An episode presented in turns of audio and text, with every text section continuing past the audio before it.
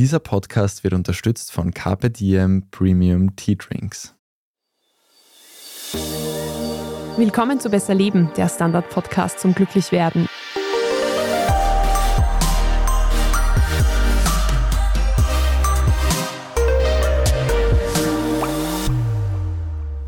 Ich bin Franziska Zeudel. Ich bin Martin Schauhuber. Und wir reden heute über besser Leben und besser fliegen. Bei uns ist nämlich heute zu Gast Irene Rausch. Sie ist klinische Psychologin, die sich mit Flugangst beschäftigt seit vielen Jahren und über das Thema vor kurzem auch ein Buch geschrieben hat. Herzlich willkommen bei uns im Studio. Ebenfalls danke für die Einladung und schönen Tag. Frau Rausch, vielleicht einmal als Einstieg, warum haben wir überhaupt so irrationale Ängste? Es ist auch die meisten Menschen, die Flugangst haben, wissen sehr genau, dass das Fliegen eigentlich nicht gefährlich ist im Vergleich zu vielen anderen Sachen, die sie jeden Tag machen. Und trotzdem haben die Leute eher Angst vor dem Flieger als vor dem berühmten Weg zum Flughafen, der statistisch gefährlicher wäre. Das stimmt. Also diese Flugangst, die ist sehr weit verbreitet und der Ursprungsgrund kommt daher, dass wir einfach erdgebundene Wesen sind. Das heißt, die Luft ist für uns ein per se eigentlich ein nicht so vertrautes Element. Das Fliegen ist auch menschheitsgeschichtlich betrachtet eine sehr junge Erfahrung. Also so wie wir das jetzt gewöhnt sind im Linienverkehr, gibt es das seit 65, 70 Jahren. Also es hat fast jeder so ein bisschen eine Grundskepsis, wenn man da in 10.000 Meter Höhe oben sitzt, schwebt, fliegt, dass man nicht so richtig festen Boden unter den Füßen hat. Und dadurch gibt es dann wieder diese verzerrte Risikoeinschätzung, weil wenn man eine Situation nicht so gut sozusagen unter Kontrolle hat, vermeintlich, dann denkt man, dass das Risiko höher ist. Und das ist umgekehrt auch der Fall. Das heißt, klassisches Beispiel beim Autofahren, da haben wir das Gefühl, wir sitzen hinter dem Lenkrad, wir können da eingreifen. Das ist natürlich eine ganz verzerrte Vorstellung, weil man könnte die beste Autofahrerin der Welt sein. Man weiß nicht, wer fährt vor einem, wer fährt hinter einem, gibt es einen Reifenplatz oder sonstige technische Probleme. Aber trotzdem, man hat das Steuer in der Hand und hat vermeintlich diesen Glauben, man könnte was tun. Oder auch Zugfahren ist auch ein gutes Beispiel. Also auch da haben wir eben diesen festen Boden unter uns. Aber wie man jetzt gerade auch wieder tragischerweise gesehen hat, ist das Zugfahren also auch nicht immer hundertprozentig sicher. Und das führt eben dazu, dass man subjektiv das Gefühl hat, das Fliegen ist riskanter und man kann da weniger tun als bei anderen Verkehrsmitteln. Tatsächlich ist es so, dass das Fliegen das sicherste Fortbewegungsmittel ist. Aber bei solchen Ängsten zählen ja eigentlich solche Fakten kaum, oder? Also es wird jetzt niemand sagen, aha, okay, dann fürchte ich mich jetzt nicht mehr. Das stimmt, die zählen vor allem, also wenn man schon sehr in der Flugangst drinnen ist, nur am Rande bis gar nicht. Das heißt, da ist es schon gut, wenn man an mehreren Ebenen ansetzt. Also es ist eine emotionale Betroffenheit, die nicht immer mit logischen Argumenten sofort aus der Welt geschafft werden kann. Also von daher ist es gut, auch die körperliche Komponente zu beachten, also das vegetative Nervensystem zu beruhigen. Da gibt es viele Übungen dazu.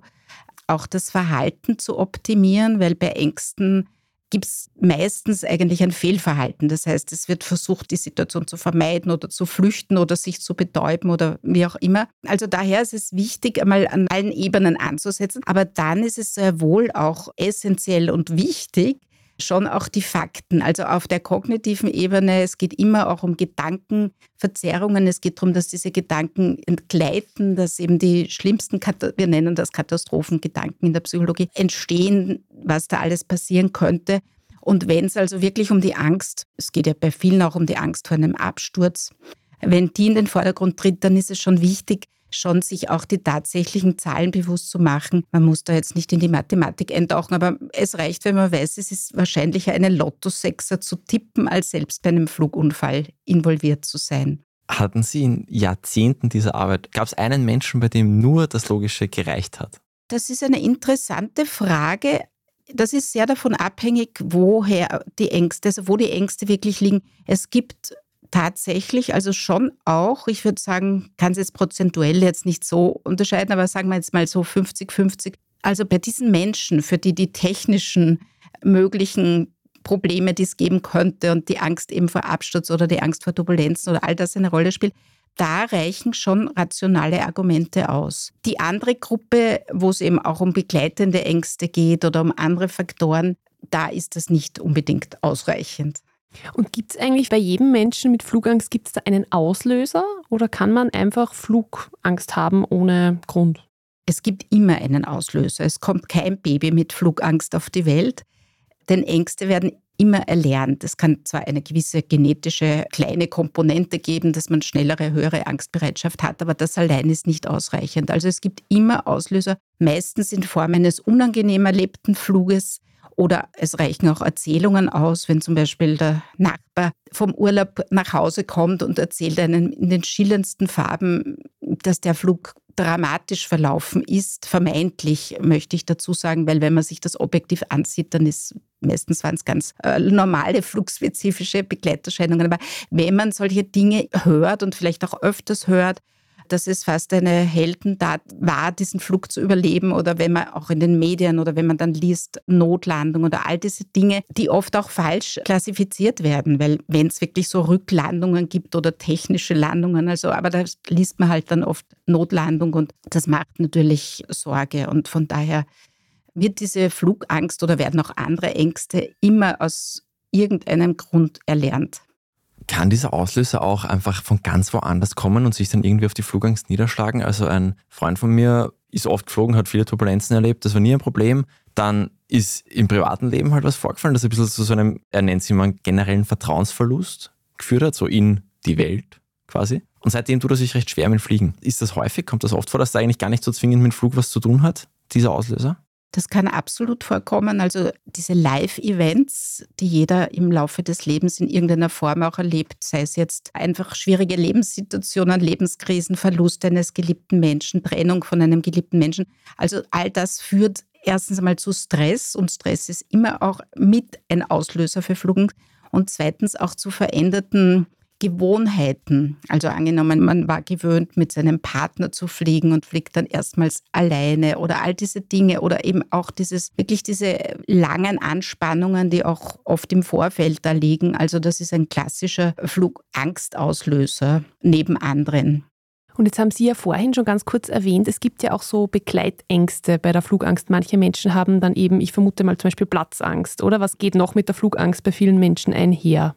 Es geht sehr oft Klaustrophobie damit einher. Also Platzangst ist grundsätzlich ja Agoraphobie, also das kann auch damit einhergehen. Das wäre so die Angst vor Menschenansammlungen oder auch die Angst, nicht schnell genug aus einer Situation von einem Ort irgendwo rauskommen zu können. Das ist natürlich beim Flugangst der klassische Ort, wo man wirklich eine Stunde oder mehrere Stunden weiß, man kann dort nicht rauskommen oder eben dieses Gefühl des Beengtseins, wenn man in einer Gondel sich nicht wohlfühlt oder im Aufzug, dann wird man sich mit Sicherheit auch nicht beim Fliegen tun. Oder Höhenangst kann zum Beispiel auch so ein begleitender Faktor sein. Also da gibt es einige Ängste, die oft irgendwie zugrunde liegen oder eben mit einhergehen und die dann das Fliegen auch nicht so als super entspannt denjenigen erleben lassen. Sind das dann die Menschen, die beim Landen sofort aufspringen und raus wollen?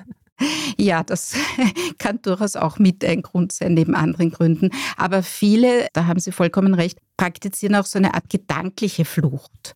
Also falsches Verhalten bezieht sich ja immer entweder auf ein Vermeidungsverhalten oder auch ein Fluchtverhalten oder auch ein betäubendes Verhalten. Und dieses schnell schauen, dass man vielleicht auf die Uhr schaut und man hält das irgendwie, man hat mit sich selbst die Vereinbarung, eine Stunde hält man den Flug aus, aber dann ist Schluss. Also das wäre so eine gedankliche Flucht. Und da geht es tatsächlich darum, dass die dann nur froh sind, wenn sie wieder aus dem Flugzeug rauskommen. Was tut man denn dagegen, wenn man jetzt Flugangst hat?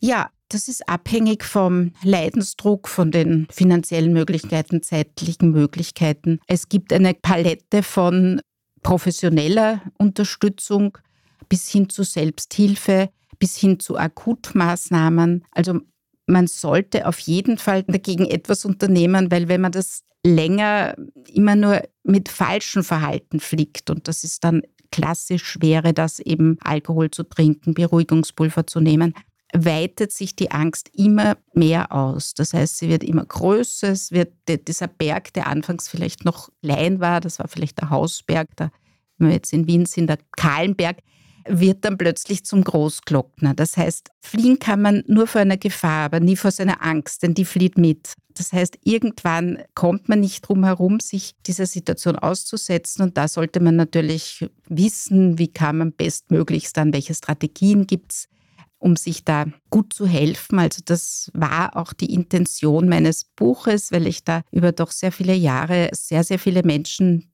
behandelt habe, begleiten durfte, auch auf den Flügen. Und irgendwann habe ich mir gedacht, es wäre so schön, wenn ich da wirklich diese Best Practice Tipps noch viel mehr Menschen zugänglich machen könnte, weil es oft viel einfacher geht, als man das manchmal für möglich gehalten hätte, die Ängste auch dann gut in den Griff zu bekommen. Aber fangen wir mal ganz praktisch an. Jetzt hört uns jemand zu, der oder die im Juli auf Urlaub fliegt und heute schon irgendwie so ein bisschen nervös ist, wenn er oder sie dran denkt. Was kann man denn jetzt noch machen in den paar Wochen?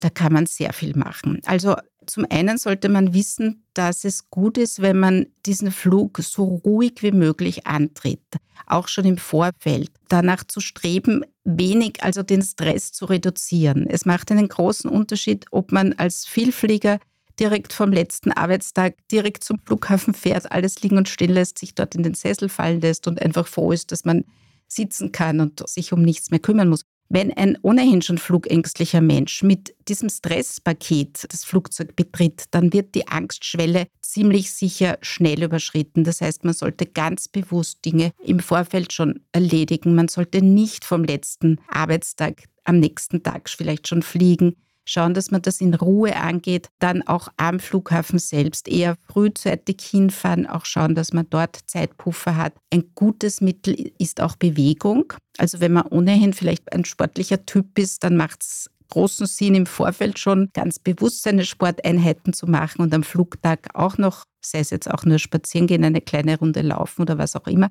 Oder man hat auch am Flughafen selbst Möglichkeiten, Bewegung zu machen, so man dazu natürlich in der Lage ist. Man kann zum Beispiel, statt sich auf die Förderbänder zu stellen, kann man zu Fuß gehen, man kann Stiegen steigen, statt den Aufzug zu benutzen. Also Bewegung baut das Adrenalin auch sehr gut ab.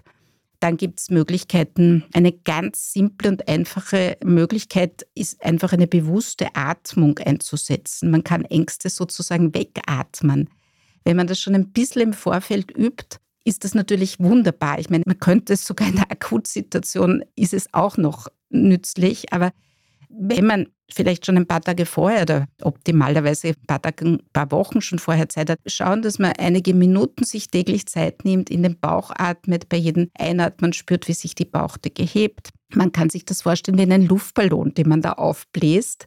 Beim Einatmen wird dieser Luftballon aufgeblasen, beim Ausatmen geht die ganze Luft wieder raus. Man sollte dann auch länger ausatmen. Also das beruhigt wirklich in Minutenschnelle das vegetative Nervensystem im Vorfeld kann man das schon gut tun, natürlich am Flug auch. Es gibt dann noch Entspannungsübungen, aber da ist eben auch eine Anleitung vielleicht ganz günstig, sei das jetzt professionell oder sei das auch mit Hilfe eines Ratgebers, die Gedanken in den Griff bekommen. Also das ist auch sehr wichtig, dass man diese abbauenden Katastrophengedanken, die einem da alles Mögliche weismachen wollen, weil Ängste sind sehr perfid. Also ich vergleiche immer oder ich nehme immer gern das Bild eines Angstmonsters. Das kennen wir alle fast. Es gibt ja keinen Menschen, der nicht in irgendwelchen Situationen auch Ängste kennt.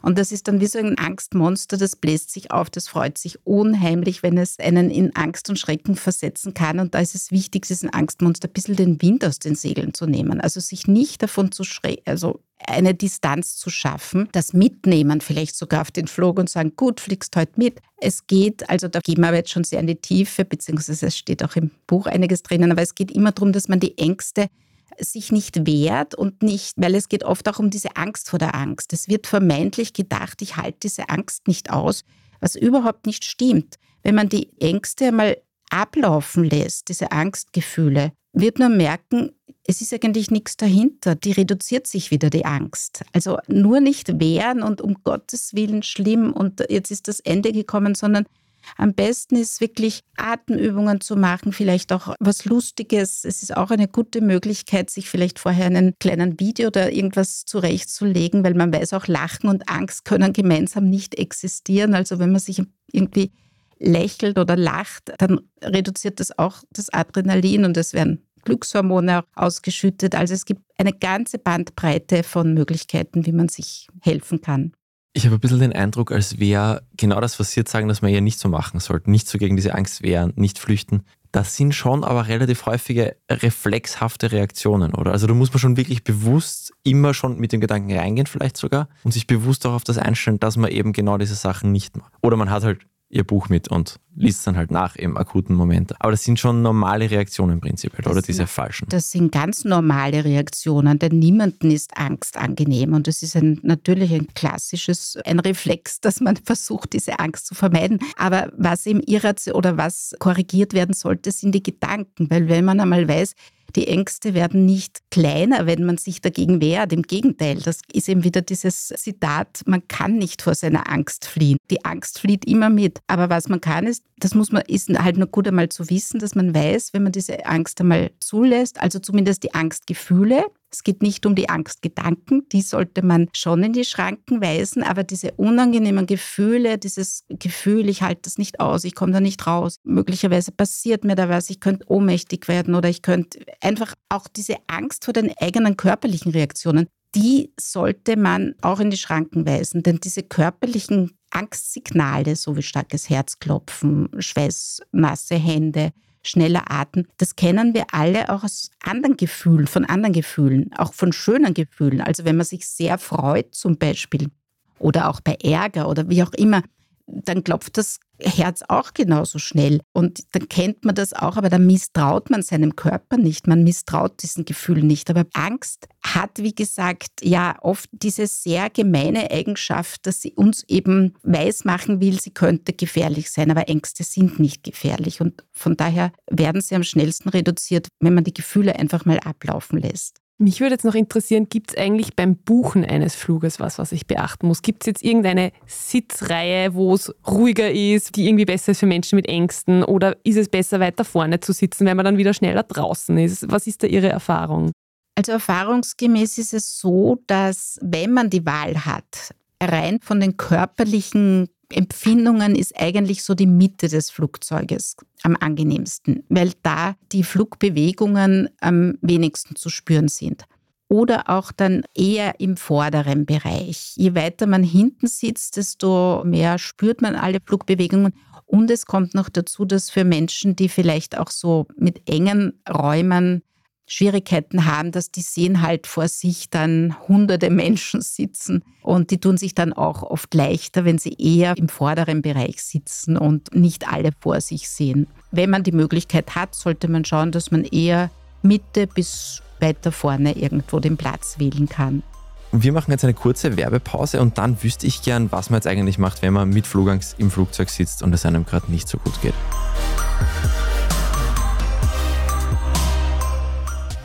Geht gleich weiter. Weißt du eigentlich, wie unser Kombucha gemacht wird? Die Reise beginnt mit dem Aufguss besonderer Teekräuter. Durch die doppelte Fermentation entsteht eine Vielzahl an Aromen. Das Ergebnis: ein Teegetränk, das wie kein anderes schmeckt. Entdecke jetzt deinen Zen-Moment mit Carpe Diem.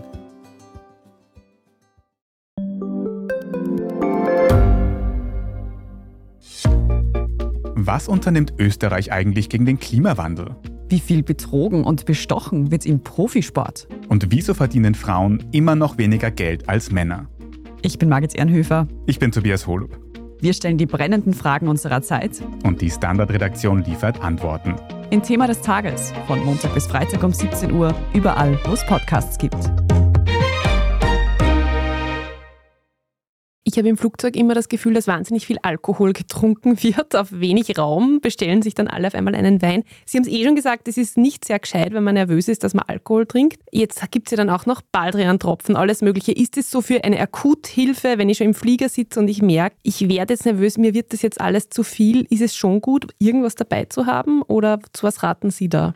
Also in der Akutsituation, wenn man jetzt nicht vorbereitet wurde oder wird oder sich selbst vorbereitet hat, also weil wenn es um die Angstüberwindung geht, sind diese Mittel alle kontraproduktiv. Das sollte man also nicht verwenden. Wenn man jetzt wirklich sich nicht vorbereitet hat und davon überwältigt wird, also wenn ein pflanzliches Beruhigungsmedikament, Baldrian-Tropfen sind sicher harmlos und nicht in irgendeiner Weise schädlich. Wo man sehr vorsichtig sein sollte, ist Alkohol. Das ist zwar auch verständlich, wird auch von vielen Passagieren, so wie Sie sagen, also zur Beruhigung auch eingesetzt, nur der hat auch sehr unangenehme Begleiterscheinungen. Also erstens geht der Alkohol sehr schnell ins Blut über in der Luft, weil dort sind einfach veränderte Bedingungen. Das heißt, alle Stoffwechselvorgänge sind reduziert und verlangsamt und er wird auch langsamer abgebaut. Er hat auch nur eine kurzfristige beruhigende Wirkung. Längerfristig steigt dadurch sogar noch die Erregung. Also das heißt, auf einem Kurzstreckenflug, ja, könnte man vielleicht, hat man den Effekt, dass er ein bisschen beruhigt, aber sobald der Flug länger wird, müsste man ständig sozusagen auch nachdanken, was dann wieder sehr unangenehm wäre. Und es kommt auch häufig vor, dass Passagiere dann wirklich in einen unangenehmen Rauschzustand kommen.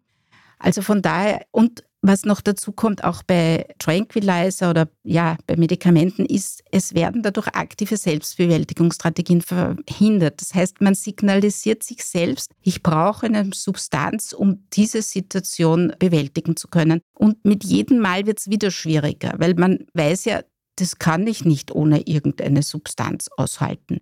Und genau darum geht es ja, dass man einmal den Schalter umlegt und sieht, ja, ich kann das. Man ist oft viel, viel stärker als man sich das zutraut. Und daher ist es wichtig, also daher ist es weder Alkohol noch Medikamente sind eine gute Bewältigungsstrategie. Flugangst ist ja relativ verbreitet. Aber für die Menschen, die nicht selbst Flugangst haben und es aber immer noch jetzt bis hierher geschafft haben, was können die denn tun, wenn sie mit jemandem fliegen, der oder die halt relativ starke Flugangst hat. Oder zufällig, ich bin mal einfach eigentlich allein geflogen und dann zufällig neben einem Typen gesessen, der zum ersten Mal geflogen ist in seinem Leben und da auch in diesen 80 Minuten von Tirana nach Wien glaube ich, auch die Krise seines Lebens durchlebt hat. Da habe ich ihn halt einfach versucht abzulenken. Das war halt das Einzige, was mir da irgendwie eingefallen ist. Und das war auch was, wo ich den Eindruck gehabt habe, das wünscht er sich jetzt gerade. Er war halt auch überrascht von dem natürlich, weil ja, war das erste Mal. Aber wenn ich da schon vorbereitet drauf bin, wenn ich auch mir was überlegen kann im Vorhinein, was kann ich da machen, um den Menschen zu helfen?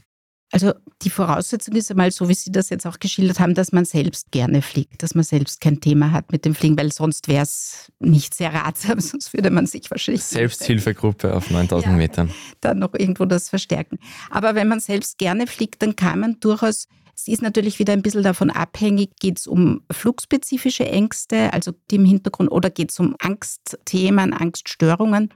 Wenn es um flugspezifische Ängste geht, kann man durchaus die eigene Sicherheit, das, was man selbst weiß, der Klassiker sind ja oft Turbulenzen oder schlechte Wetterbedingungen, aber wenn man da sagt, du, das Flugzeug hält das aus, das Flugzeug wird ja noch viel mehr aushalten, es geschieht nichts, die Flugzeuge sind ja zum Fliegen da, also da kann man mal da beruhigen. Wenn andere Angststörungen im Hintergrund liegen, dann ist es vielleicht als Laie nicht so ganz einfach darauf einzugehen, aber so wie Sie gesagt haben, was man immer tun kann und sollte, ist einmal reden mit der Begleitperson, weil die Angst führt oft dazu, gerade starke Ängste, dass die Betroffenen dann so richtig starr werden. Also da, da, die ganze Angst richtet sich nach innen und diese Erstarrung sollte man lösen. Also da ist es gut zu reden, zuzusprechen, je nach Beziehungsgrad vielleicht Hand zu halten, einfach da zu sein, aber vielleicht nicht auch in dem Sinn, mein Gott, du Arme oder du Arme oder es wird schon bald vorbeigehen, sondern eher sagen, du, alle Menschen haben Ängste und schau mal, wo du vielleicht kompetent bist und ich fürchte mich, also nicht ich jetzt persönlich, aber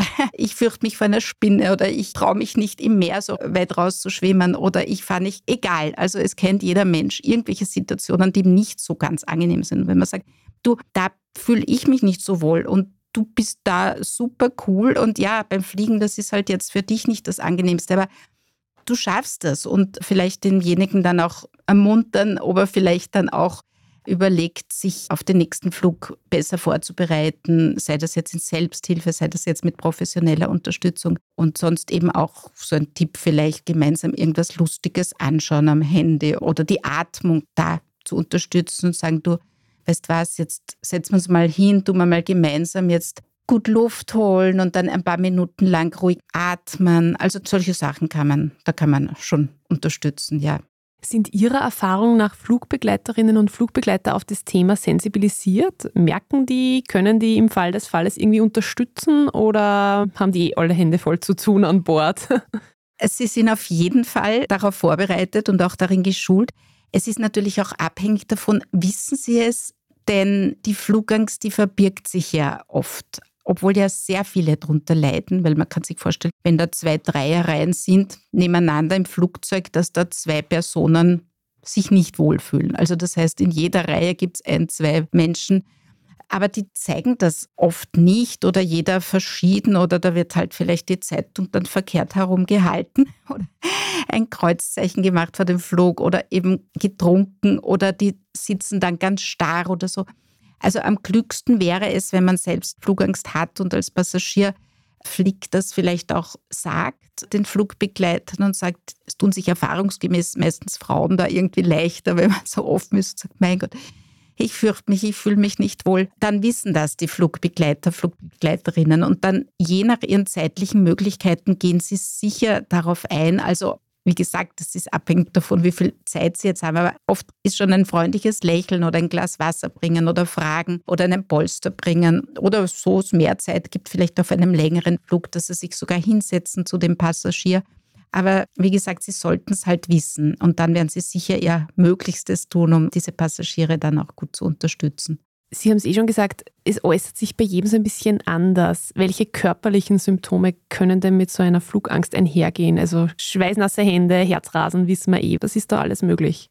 Ja, das ist oft auch Atemnot. Also das ist aber auch so ein Gefühl, zu wenig Luft zu bekommen. Es ist ja im Flugzeug immer auch genug Luft und Sauerstoff vorhanden, aber in Angstsituationen gibt es bei manchen so dieses Gefühl, ich kriege da zu wenig Luft und die Muskeln sind sehr angespannt. Das kann sein, auch neben den Symptomen, die Sie jetzt schon erwähnt haben, aber Frieren zum Beispiel, Schüttelfrost. Auf der emotionalen Ebene Manche weinen dann auch, was übrigens eine gute Möglichkeit ist. Also dieses Weinen, weil das schüttet auch wieder Stresshormone aus.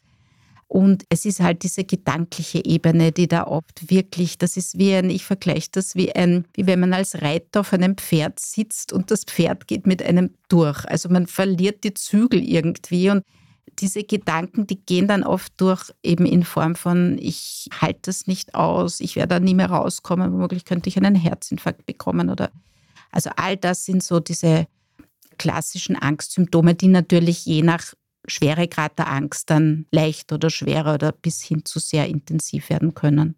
Was ist denn so der Best Case, wenn man jetzt anfängt, diese Angst zu bearbeiten?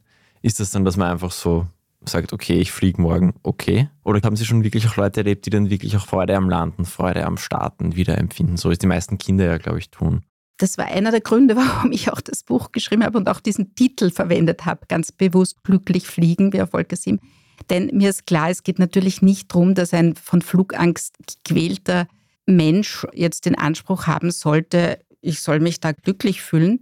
Darum geht es auch gar nicht in, der, in einer Angstbehandlung. Aber so wie Sie sagen, ich habe schon sehr, sehr oft erlebt, denn Ängste zu überwinden, mit Ängsten fertig zu werden, führt oft zu massiven Glücksgefühlen. Also da gibt es ein richtiges Endorphinbad oft. Und das erlebe ich immer wieder, dass Menschen, die das niemals für möglich gehalten hätten, dann wirklich gerne fliegen auch. Und die dann plötzlich sagen, also ich verstehe das nicht, ich bin jetzt 20 Jahre, war jeder Flug für mich eine Qual und jetzt sehe ich erst, dass Fliegen schön ist, die dann beim Fenster runterschauen, die die Wolken von oben sehen. Das ist der Best Case und der ist aber gar nicht so selten. Und das ist eben der Grund, wieso man sich Ängsten immer stellen sollte, denn man sieht erst, bei der Überwindung, wie viel eigentlich an Schönen, an Positiven damit einhergeht. Man wird dann auch selbstbewusster. Also es hat so viele gute und schöne Begleiterscheinungen, dass es sich auf jeden Fall lohnt, Ängste nicht irgendwie zu verbergen oder Situationen zu vermeiden, sondern zu sagen, so,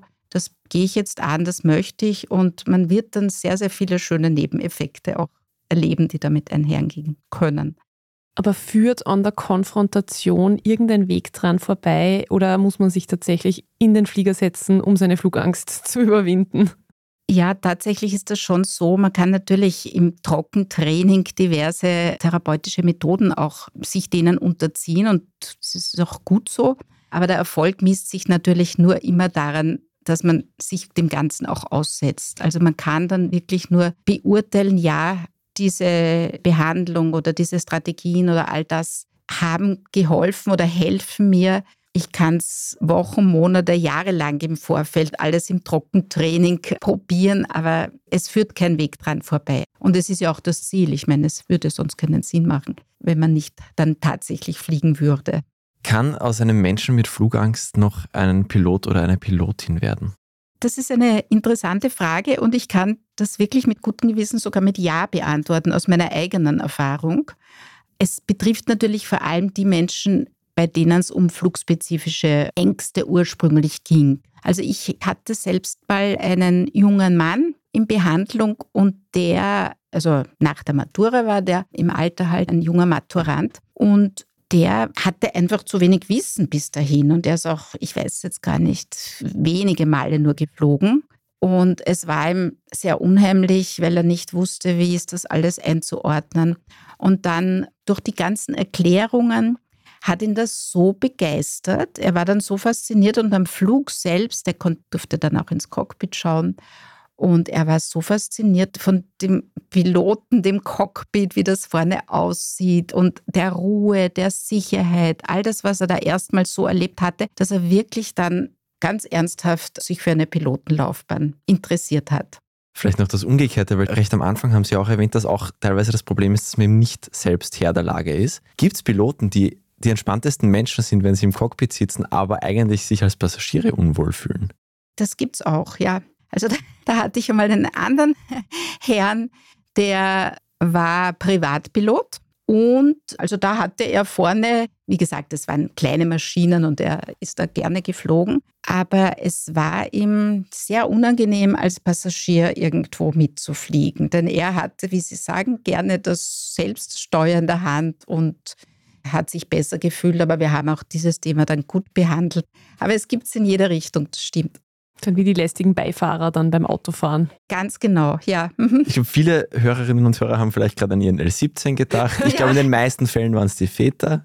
Kenne ich zumindest so aus dem Bekanntenkreis, dass eher das immer war. Die berühmte Hand, die da oben, weiß nicht, wie man das nennt, diesen Griff einfach die sich greift, 90 Minuten lang durchgehen. Weil Ängste sind ja irrational, wie wir wissen. Ja, ja, in meinem Fall vielleicht nicht. Also mir als Fahrer mit 17 war es vielleicht nicht ganz so irrational. Passt. Ich stelle mir dich lieber nicht als Pilot vor. Frau Rausch, vielen herzlichen Dank für Ihren Besuch bei uns im Studio. Sehr gerne und danke auch für die Einladung. Danke fürs Kommen. Ihr könnt auch im Flugzeug zum Beispiel Podcasts hören. Die kann man sich herunterladen, dann hat man es offline zur Verfügung, zum Beispiel diesen Podcast. Man kann auch im Flugzeug 5-Sterne-Bewertungen auf allen gängigen Podcast-Plattformen geben und sogar E-Mails schicken mit weiteren Themenvorschlägen, Rückmeldungen, Lob, Kritik an uns an besserleben.at. Hast du Internet im Flugzeug? Kann man sich kaufen. Okay. Nicht bei den Billigfluglinien, mit denen ich fliege, aber ich freue mich, dass manche Menschen sich das leisten können. Ihr könnt das E-Mail auch vorbereiten und dann abschicken, wenn ihr gelandet seid. Sicher. Das ist möglich, stimmt. Wenn ihr möglich machen wollt, dass ich mit Fluglinien fliege, wo es WLAN gibt, dann sagt uns weiter, dass uns ganz, ganz viele Menschen hören und irgendwann ganz viel Geld haben. Unbedingt. Das war Besser Leben, der Standard-Podcast zum Glücklichwerden. Ich bin Franziska Zeudel. Ich bin Martin Schauhuber. Und produziert wurde die Folge von Christoph Grubitz. Ciao. Bis nächste Woche.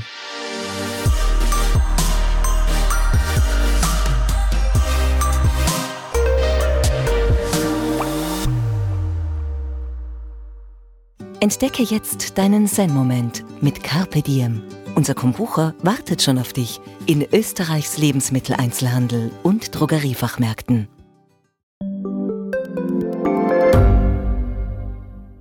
Ich bin Doris Prisching. Und ich bin Michael Steingruber. Und gemeinsam sind wir Serienreif. Das ist der Standard-Podcast über die spannende Welt der Serien. Genau, bei uns erfahren Sie faszinierende Details über House of the Dragon und die Ringe der Macht. Und restlos alles über satanische Spiele in Stranger Things. Wir widmen uns Seriengrößen von Obi-Wan Kenobi bis zu RuPaul. Und zerlegen die neueste Marvel-Serie. Wenn nötig. Serienreif, euer Streaming-Podcast jeden zweiten Donnerstag eine neue Folge.